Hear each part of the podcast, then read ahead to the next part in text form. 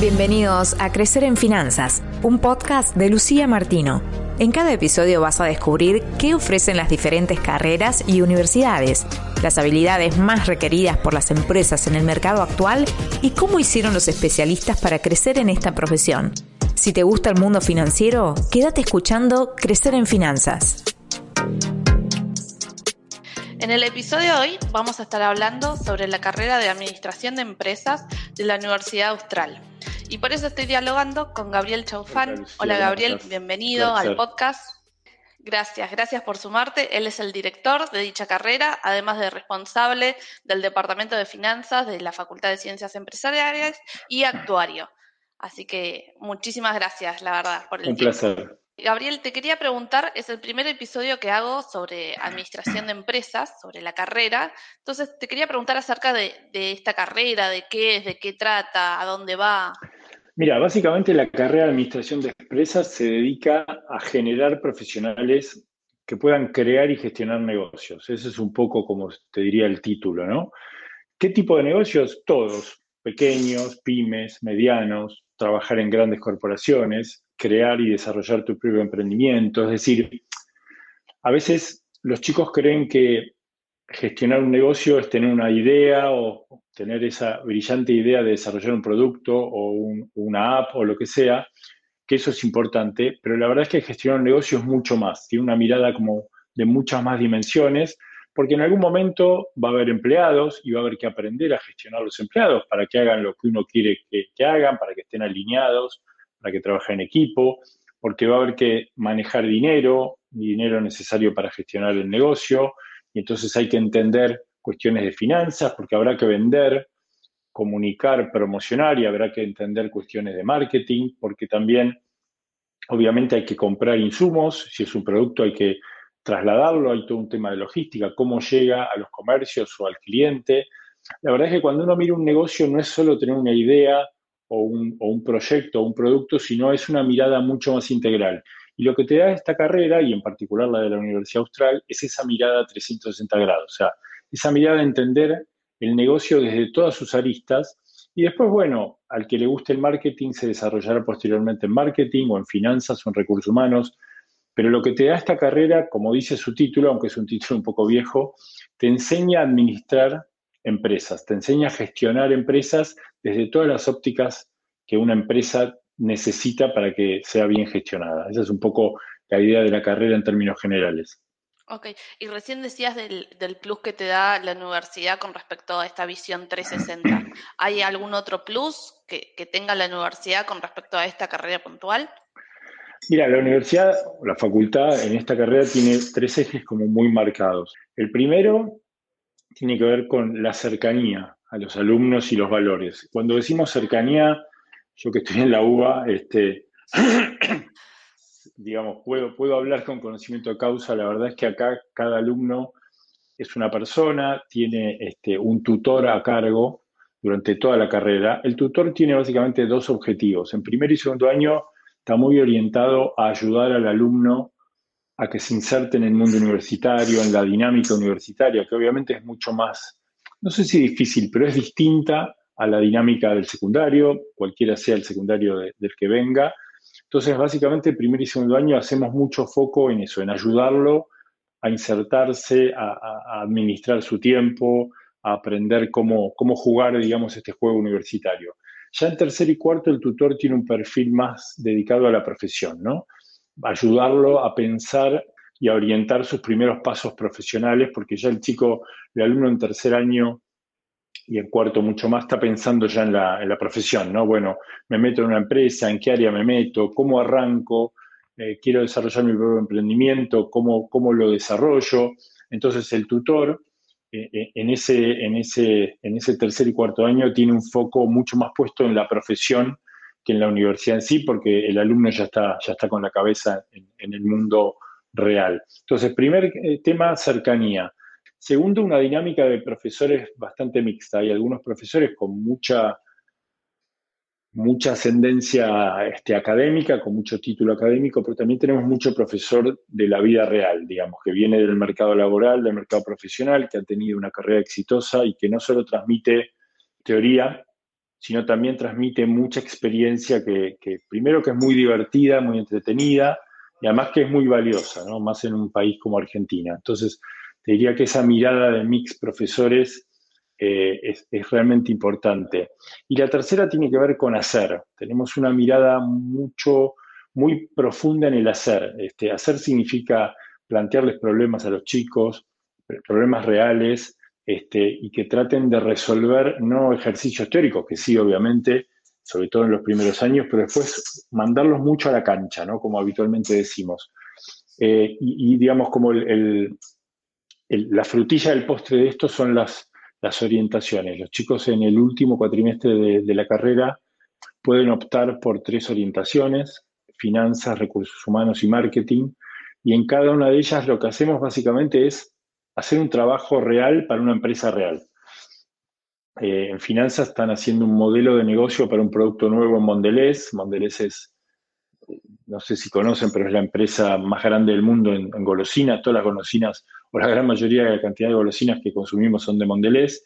Entonces trabajamos para ellos, con datos reales, proyectando inflación, proyectando dólar, proyectando costos, armando un modelo de negocio real en esta economía argentina real este, de hecho, hace dos años desarrollamos un alfajor, que es el alfajor Manón, lo que desarrollaron los chicos y bueno, un año después Mondelez lo terminó lanzando al mercado. O sea, tiene esa dinámica de hacer cosas reales. Estamos con el CEO de Mondelez, estamos con el CFO de Mondelez. En marketing están trabajando para una campaña de, de Quilmes, están trabajando con L'Oreal, están trabajando con Burger King. O sea, trabajos reales. Es como un, si querés, mirarlo como un, como un nexo entre la vida universitaria y la vida profesional. Y, eso aporta mucho valor a los chicos porque toda la teoría que aprendieron la ven muy clara este, en, digamos, en el mercado real, pero bueno, con la salvaguarda y, el respaldo de que están todavía en la facultad, ¿no? Y que no están trabajando por un sueldo, digamos. Así que te diría que esos son los tres diferenciales importantes que tiene la, la universidad este, y en particular la carrera, ¿no? Bien, y me dijiste recién mucho con respecto al programa, esto del último eh, cuatrimestre de la carrera y demás, pero los años, los primeros años, eh, cómo se, cuáles son las materias, cómo se organizan, eh, cursan todos juntos y después se dividen en el último año cuando eligen las orientaciones. Sí, en general, a ver, los primeros dos años se ven mucha materia de base, a los chicos a veces no les gusta y es la parte a veces más dificultosa matemática, estadística, primeras bases, primeras herramientas o primeros pasos de finanzas, porque nosotros creemos y estamos convencidos que el mundo de los negocios va a ser cada vez más cuantitativo. la irrupción de datos, la, gestión de datos, la capacidad tecnológica de tener cada vez más datos, cada vez más baratos, eh, y donde todo lo que hacemos nosotros queda grabado en algún lado, digamos, queda guardado, si no es en el teléfono, es en, en la tarjeta de crédito o en Mercado Pago. O sea, la verdad es que hoy estamos totalmente traqueados y eso genera un montón de información que bien explotada es una herramienta comercial muy potente. Entonces nosotros estamos convencidos que el mundo de los negocios es cada vez más cuantitativo y en ese sentido la base cuantitativa es fundamental para poder entender los negocios. Pero bueno, a veces a los chicos les cuesta entender para qué estudiamos matemática, para qué estadística, para qué temas de finanzas, o sea, a veces les cuesta entender el porqué de esa base, pero los primeros años tienen mucha de esa base. Y ya a partir de segundo, pero sobre todo tercer y cuarto, empiezan a tener esta idea que yo te comentaba al principio, bueno, materias de logística, de recursos humanos, de finanzas, de marketing, de desarrollo de producto, este, o sea, temas que ya empiezan a mirar la empresa como, como un conjunto de actividades que cada una es independiente, pero después en un punto se van interrelacionando. Control de gestión, obviamente temas contables, impositivos. O sea, cada dimensión de la empresa termina siendo, entre comillas, una materia donde empiezan a ver esa dimensión y después en el último año, con materias como dirección general, control de gestión, dirección comercial, empiezan a unir puntos, ¿no? Empiezan a ver que recursos humanos y marketing y finanzas empiezan a tener una interrelación en la empresa como en un cuerpo humano, el sistema digestivo y el sistema respiratorio y el sistema, cada sistema funciona por sí solo, pero si no interrelaciona con el resto no funcionan, digamos. Esa es un poco la idea. todo, digamos. Exacto, van viendo cada cosa por separado, pero en los últimos años hay materias que lo empiezan a, cohesionar y, y empezar a ver que eso funciona en un sistema interdisciplinario. Claro. ¿Y dónde encuentran los chicos capaz la mayor dificultad? Esto que vos decías, capaz en los dos primeros años, donde capaz son más reticentes a, este tipo de, materias o...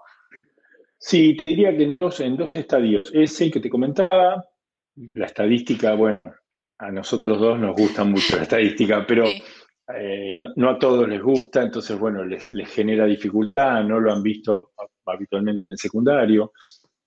La matemática, si bien lo vieron, lo vemos desde el primer grado, o inclusive antes, bueno, a muchos chicos, por más que les gusten los negocios, les cuesta. Entonces te diría que el, primer, el primer grado de dificultad aparece ahí. Y el segundo, pero que es sano, es inevitable y está bueno que los vivan en las facultades cuando se, se topan con el mundo real, ¿no? Cuando tienen que armar un modelo donde, como decía recién, bueno, tienen que proyectar la inflación los próximos tres años y claro, no saben ni para dónde arrancar. Claro, ¿qué hago, digamos? O sea, porque claro, eh, eh, digamos, en, las materias anteriores la inflación proyectada o lo que sea, era un dato del ejercicio. Acá no, anda a buscarlo a la vida real.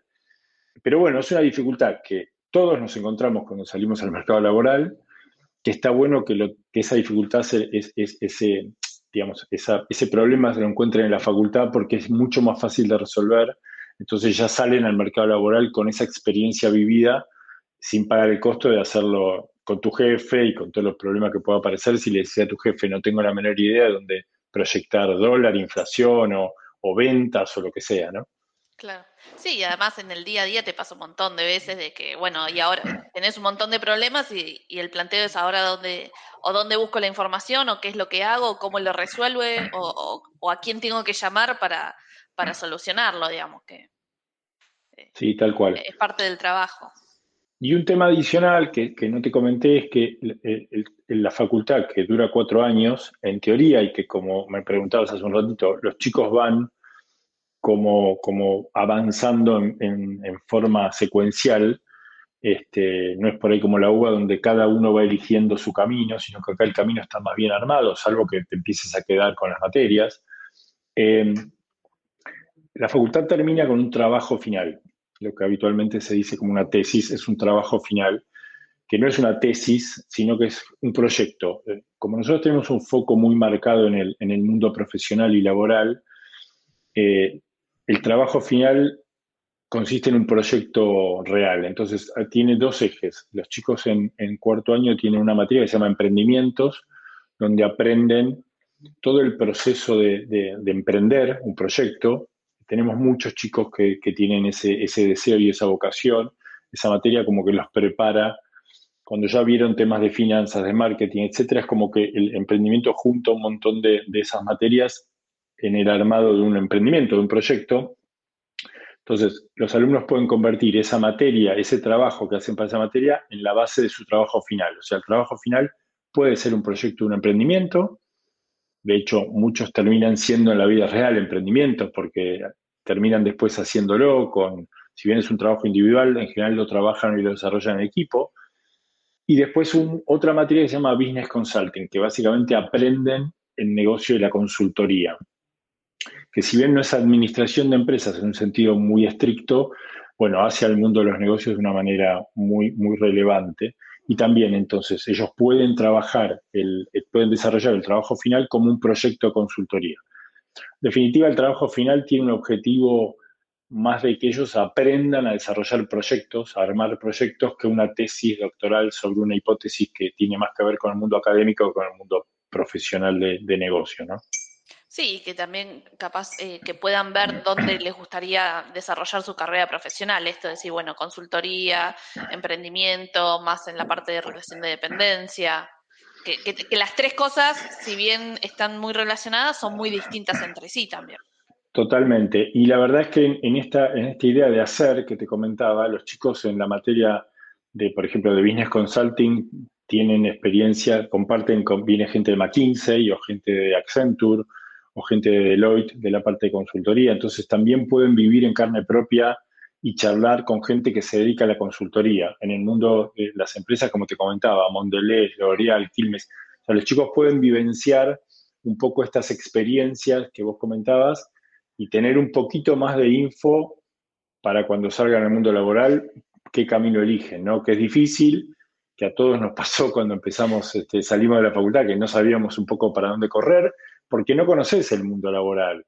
Pero bueno, tener un poco de info, tener, haber tenido la posibilidad de conversar y de interactuar con gente que se dedica a la consultoría o al mundo de las empresas o emprendedores, te da un poquito más de información. Si además le sumas el tutor, que es alguien experimentado, que tiene varios años en el mundo profesional, que te, de alguna manera te va guiando, digamos, no es que la tenés clarísima, porque nadie la tiene clarísima, pero estás un poquito más preparado para salir para el lado que finalmente es el que te va a gustar. Ok, y además de eso, ¿tienen algún em, lugar de salidas laborales eh, donde los chicos pueden ir buscando o viendo hacia dónde apuntan o qué, cuáles son los requisitos para poder postularse? Mira, hay un requisito para recibirse que es haber hecho una pasantía. Okay. O sea, vos no te podés recibir si no hiciste una pasantía. Y la facultad obviamente te ayuda. Tenemos un departamento de pasantías que está permanentemente haciendo y, validando acuerdos con empresas. Eh, y lo que nosotros le ofrecemos al alumno es la posibilidad de tener un montón de entrevistas laborales para pasantías. ¿no? Después, bueno, obviamente el alumno elegirá eh, qué pasantía quiere hacer y las empresas también elegirán a los chicos, ¿no? Es un ida y vuelta, pero digamos, la facultad te provee de un montón de acuerdos con, empresas de todo tipo, porque la verdad es que nosotros físicamente estamos en Pilar, la mayoría de nuestros alumnos también, o no la mayoría, pero una gran parte de los alumnos viven en Pilar y muchos quieren hacer pasantías acá en Pilar, que no hay grandes empresas, hay empresas medianas, hay un parque industrial muy interesante, pero también, digamos, generamos muchas pasantías acá locales, para llamarlo de alguna manera, muchas por el corredor norte y muchas obviamente en capital. Tratamos de, de tener una buena oferta de pasantías en términos geográficos, en términos de perfil de empresas, en términos de, tipo de actividad, etc. Entonces los chicos se reciben habiendo tenido una pasantía. Te diría que no recuerdo bien el número, pero entre el 60 y el 70% de los chicos se terminan quedando trabajando, digamos, terminan trabajando en la pasantía. Termina la pasantía, se quedan trabajando en la misma empresa. Y después tenemos un departamento de graduados que los ayudamos a buscar el primer trabajo para aquellos que nos sigan en la pasantía. Este, eh, digamos, el departamento de graduados y, de pasantías es un poco el mismo, ¿no? Porque tiene el vínculo con las empresas. Claro, sí, sí, sí, seguro. Igual algo que me pareció interesante que comentaste recién es esto de las entrevistas laborales, ¿no? Que los acompañaban o que le daban distintas entrevistas laborales para que uno pueda eh, perder ese miedo, ¿no? De, una entrevista, de qué me van a preguntar, qué me van a decir, eh, qué, quieren eh, al respecto y demás. Sí, la entrevista laboral es todo un mundo en sí mismo que tiene sus reglas, tiene sus códigos y hay que aprenderlas, ¿no? Porque quizás vos sos un fenómeno, calificás perfectamente para el puesto, pero si tuviste una mala entrevista laboral, lamentablemente quedas afuera. Entonces, bueno, esa dinámica también la trabajamos bastante acá para darles herramientas a los chicos para que puedan, este, puedan desempeñarse bien y después obviamente dependerá de sus capacidades, ¿no? Este, trabajamos bastante lo que, lo que llamamos capacidades blandas, ¿no? La verdad es que el mundo profesional, si bien cuando uno entra a una empresa tiene que saber hacer las cuestiones técnicas, no sé, un asiento contable, un flujo de fondos, una liquidación de un impuesto, bueno, depende, depende, depende del tipo, eso es como que empieza a, ser un dato como que es dado, ¿no? Alguien que sale de, una determinada universidad, esas cosas las sabe hacer. Y lo que cada vez más valoran las empresas es las capacidades blandas, ¿no? ¿Qué capacidad tienen los chicos de, trabajar en equipo, de integrarse a equipos multidisciplinarios, inclusive multiculturales, porque hoy en día vos trabajas en una corporación, te toca armar un equipo de trabajo con alguien de Asia, alguien de Estados Unidos, alguien de Europa, alguien de Latinoamérica. O sea, la verdad es que hoy en día eh, es muy común tener que interactuar con gente de otra cultura, además de otro país o además de inclusive de otro, otro idioma. Bueno, y esas capacidades blandas, la capacidad de presentación, hoy en día es cada vez más importante, saber transmitir, saber comunicar lo que uno hizo, lo que uno sabe, lo que uno quiere decir. O sea, Y esas capacidades, eh, que no hay una materia que se llame este, cómo trabajar en equipo, claro, eh, se van trabajando mucho más en los últimos años que en los primeros, pero se van trabajando, como se diría, transversalmente a las materias, ¿no? Entonces hay mucho trabajo en equipo, donde además de hacerles trabajo en equipo, los profesores miramos un poco la dinámica del equipo y hacemos mucha devolución de viste, del que es liderazgo, el que se corta solo, el que, que no comparte, o sea, hay un montón de actitudes en ese tipo de cuestiones que, bueno, que todos tenemos los seres humanos y que las tratamos de trabajar para que tengan esas capacidades, porque cada vez en el mundo de los negocios se valoran más, además de las cuestiones técnicas de, saber lo que técnicamente necesita saber un, licenciado de administración, ¿no? Sí, sí, totalmente. Eh, y recién decías esto de diferentes culturas eh, y que uno a veces trabaja con uno o con otro. Es, te preguntaría con respecto a los intercambios, si tienen algún programa de intercambios, cómo funciona. Eh, tenemos, tenemos acuerdo de intercambio con, varias universidades de distintos países, este, tanto para ir como para venir. Recibimos este, habitualmente alumnos de otras geografías tenemos algunas materias armadas para, los extranjeros que se dictan en inglés, este, 100%. Y, y, ya te digo, tenemos acuerdos no de doble titulación, pero sí de acuerdos de donde un alumno que tiene que cursar X materias las puede cursar en una determinada universidad con la que tenemos acuerdos en un país y, digamos, si esa materia está validada. Si la aprobó, no sé, en Francia, este, o en Perú o donde sea, este, cuando vuelve ya esas materias las tiene aprobadas. No es que va, cursa materia, pero acá sigue debiendo las mismas materias. Entonces eso, si, el alumno se organiza bien y lo arma bien, no, no le hace perder cuatrimestres en términos de, de cuándo recibirse y le da una experiencia personal, de vida y sobre todo profesional que es tremenda. sí, sí, muy, valiosa. Muy valiosa, sí, muy. Recién eh, dijiste algo con respecto al inglés, de, eh, alguna materia en inglés, y, recordé que no te pregunté, es si existe algún requisito, si es necesario saber inglés. Digo inglés, no sé, también pienso en matemática, en programación, ¿no? Que son todas cosas que, que hoy en día están, digamos. Mira, respecto a la matemática, obviamente sí tienen materias matemáticas y además el curso de ingreso, todos los alumnos que, que quieren ingresar tienen que aprobar el curso de ingreso y además tienen que aprobar una entrevista con, gente de la facultad.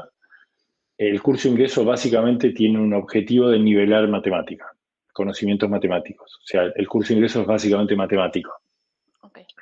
Pero bueno, después tienen análisis 1, después tienen álgebra, después tienen materias en primer año de matemática, pero necesitamos que todos los alumnos tengan una base mínima de conocimiento, si no es muy difícil arrancar, bueno, no puedes arrancar base cero matemática cuando tenemos todo matemática de primer grado, entonces, pero sí un determinado nivel sobre el cual construir este, con, ciertos cimientos, digamos, de conocimiento.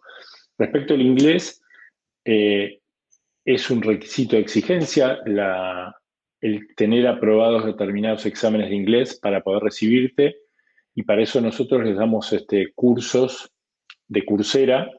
Coursera es la plataforma de, educación, no sé si es la más grande del mundo, pero una de las más grandes. Entonces tienen la posibilidad de hacer cursos en, Coursera como para aprobar y, y, poder dar el examen y que les vaya bien. No se pueden recibir sin un examen en inglés a partir de un determinado nivel el inglés pasa a ser un requisito para recibirse. Respecto de la programación, es un tema que hoy los licenciados de administración no tienen la materia, una materia que sea programación, la estamos trabajando, si Dios quiere, para el año que viene, eh, para meterlo en la currícula porque entendemos que cada vez es más relevante, cada vez es más importante en esta dinámica que te contaba de que cada vez los negocios son más cuantitativos, ¿no? Este, pero bueno, también los procesos de, aprobación de materias en el mundo universitario también tienen su, su trámite burocrático, pero bueno, esperamos tenerlo para, para, para, en breve. Ok, perfecto. Y, capaz volviendo a esto de qué hacía ¿no? un, administrador de empresas, te preguntaría, vos dijiste al principio que tiene mucha relación con, el, con las finanzas y el mundo financiero. Eh, por ejemplo, en qué, digamos, ¿tenés algún ejemplo puntual o, algo que, hayas visto o, que esté relacionado, digamos, como para poder darle algún ejemplo más, más, eh, más llano, por decirlo, ¿no? Mira, a ver, las finanzas en el mundo de los negocios de hoy dejó de ser lo que era por ahí hace 10 o un poco más de años, donde el, financiero era el, que recibía los números y su único gran valor era meterlos todos en una planilla, que antes era física en un papel, después pasó a ser un Excel, y después, bueno, obviamente hay, hay herramientas un poco más potentes, pero el financiero tenía como esa mirada, ¿no? Es el que aglutina los datos. Entonces el de ventas le dice cuánto va a vender y lo toma como dato. El de compras le dice cuánto va a gastar y lo toma como dato. El de recursos humanos le dice cuántos empleados va a tener. Y todo eso, esa ensalada mezclaba y terminaba dando nada, el, presupuesto o la proyección de, de, los números de la compañía. Hoy el financiero tiene un rol mucho más relevante, que es que es el único que entiende todo el negocio, porque es el único que mira todo el negocio y es el que tiene que tener esa mirada de si las cosas son consistentes. Si lo que me está diciendo ventas que va a vender es consistente con lo que me está diciendo compras que va a comprar o producción que va a producir, eh, y si tenemos las capacidades financieras, o sea, esa mirada, como hablábamos antes, de, integral en el día a día de una empresa, obviamente la tiene el número uno, porque es el que mira toda la empresa como todo, pero también el financiero. Y en ese sentido, esa unión entre el mundo de las finanzas y el mundo de, de los licenciados en administración de empresas es clave. O sea, tener una mirada integral del negocio es clave para desarrollarte bien financieramente. No sé si la, pregunta apuntaba hacia ese lado. Sí, sí, sí, apuntaba a eso para, ver a, dónde iba. Y mm, recién, eh, cuando te presenté, hablamos de que eh, eras, y eh, mejor dicho, sos actuario. Y mm, capaz voy a, a, ese momento de cuando tenías 17, 18 años que elegiste la carrera es qué fue lo que te gustó, qué fue lo que te apasionó de la carrera, eh, que decidiste estudiar eso, ¿no? Pensando también en las personas que nos están escuchando, yo hice un episodio de, actuario con el director, pero digo, mirándolo desde, otro, desde otra carrera, decir, bueno, ok, ¿qué es lo que me tiene que llamar la atención para, o anotarme para administración de empresas, por ejemplo? ¿entendés? Pero yéndolo más a vos como persona, digamos.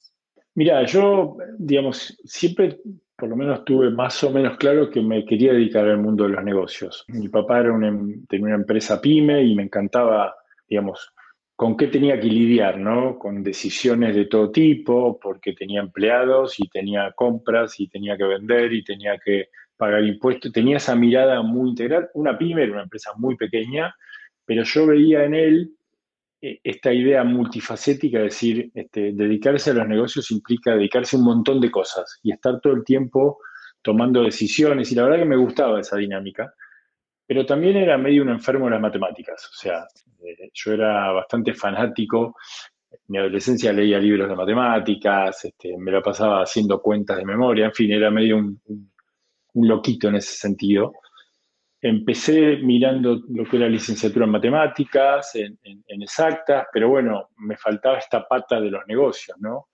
Hoy por hoy el mundo cambió, pero yo empecé, yo, empecé la facultad en el año 85, 1985. Así que imagínate que el mundo no era lo que es hoy. Entonces, por otro lado, la carrera de administración de empresas me gustaba, pero sentía que le faltaba esta cosa cuantitativa que a mí me divertía tanto. Bueno, estas dos ideas que yo tenía, me encanta la matemática, pero me gustaría dedicarme a los negocios, me llevó a conocer esta carrera, que, no la conocía mucho, justo tenía un chico en el club donde yo iba, que era cinco años más grande que yo y que estaba terminando la carrera, y entonces me explicó y me contactó con un profesional que ya estaba, eh, tenía treinta y pico, y bueno, fui conociendo, siempre con la idea de que para mí la carrera sea un medio para llegar al mundo de los negocios y no un fin en sí mismo, ¿no? O sea, mucha gente estudia esta carrera, bueno, cualquier otra como un fin en sí mismo, y otros la estudian, sobre todo en el caso de los negocios, para que sea un medio para poder acceder a puestos de decisión en una empresa. Esa era un poco mi, idea, ¿no? Que la fui madurando, como hablábamos antes, ¿no? A medida que fui transitando la carrera, empecé a trabajar en una compañía de seguros, empecé a entender un poquito de qué trataba todo eso y fui forjándome esta idea de no quiero ser un actuario per se, sino que quiero que mi carrera me permita este, dedicarme a gestionar negocios o gestionar compañías.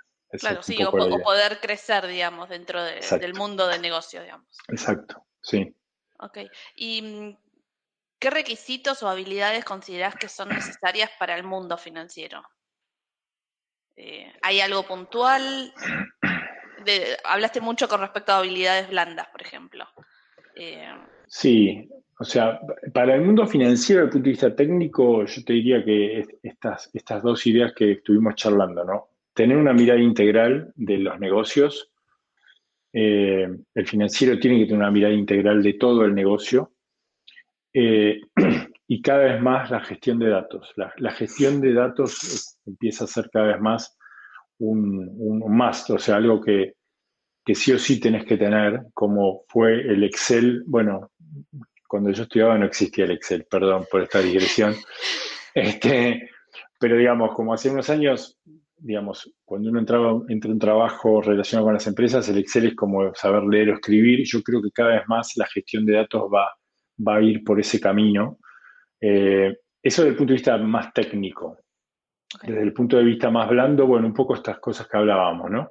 Ahora, si yo me quiero dedicar a ser un, inversor financiero que está todo el día encerrado solo con su computadora en casa, bueno, las capacidades blandas son un poco menos relevantes. Si yo quiero participar en el mundo de los negocios, trabajando en empresas, creando mi propia empresa o mi propia consultora, las capacidades blandas, estas que hablábamos de, gestión o manejo de equipos o interacción en equipos, capacidad de comunicar, resiliencia, la capacidad de, entender que no siempre las cosas nos salen como queremos y hay que levantarse y seguir, este, esas, esas capacidades adquieren una relevancia importante. Totalmente, totalmente. Bueno, Gabriel, creo que ha sido como muy completo. Em, y, ahí, para finalizar, siempre trato de, terminar con la misma pregunta, es ¿qué recomendación le podés dar a una persona que nos está escuchando, que está pensando en, en anotarse en la carrera o lo está analizando? A ver, si te gusta el mundo de los negocios, sentís que tu, que tu vida profesional va por ahí y no tenés claro si te gusta, a mí me encanta la producción o soy fanático de la logística o me encanta mucho el marketing, la carrera de administración de empresas te va a dar una mirada muy integral que te va a servir, pero además te va a permitir conocer todo, ¿no? Vas a probar un poquito de cada cosa y eso te va a permitir después elegir cuál va a ser tu plato principal este, es como una degustación, ¿no?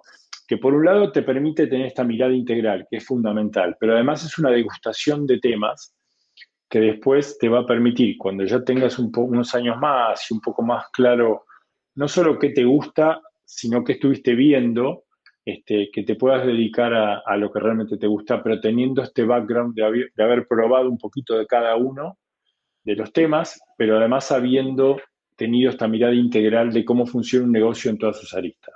Si, si, si esa es un poco la mirada que, tiene algún chico, esta carrera es ideal porque te va a permitir eso, te va a postergar una decisión más concreta para cuando tengas muchas más herramientas, pero mientras tanto te va a permitir probar todo, conocer todo, pero además conocer la integralidad.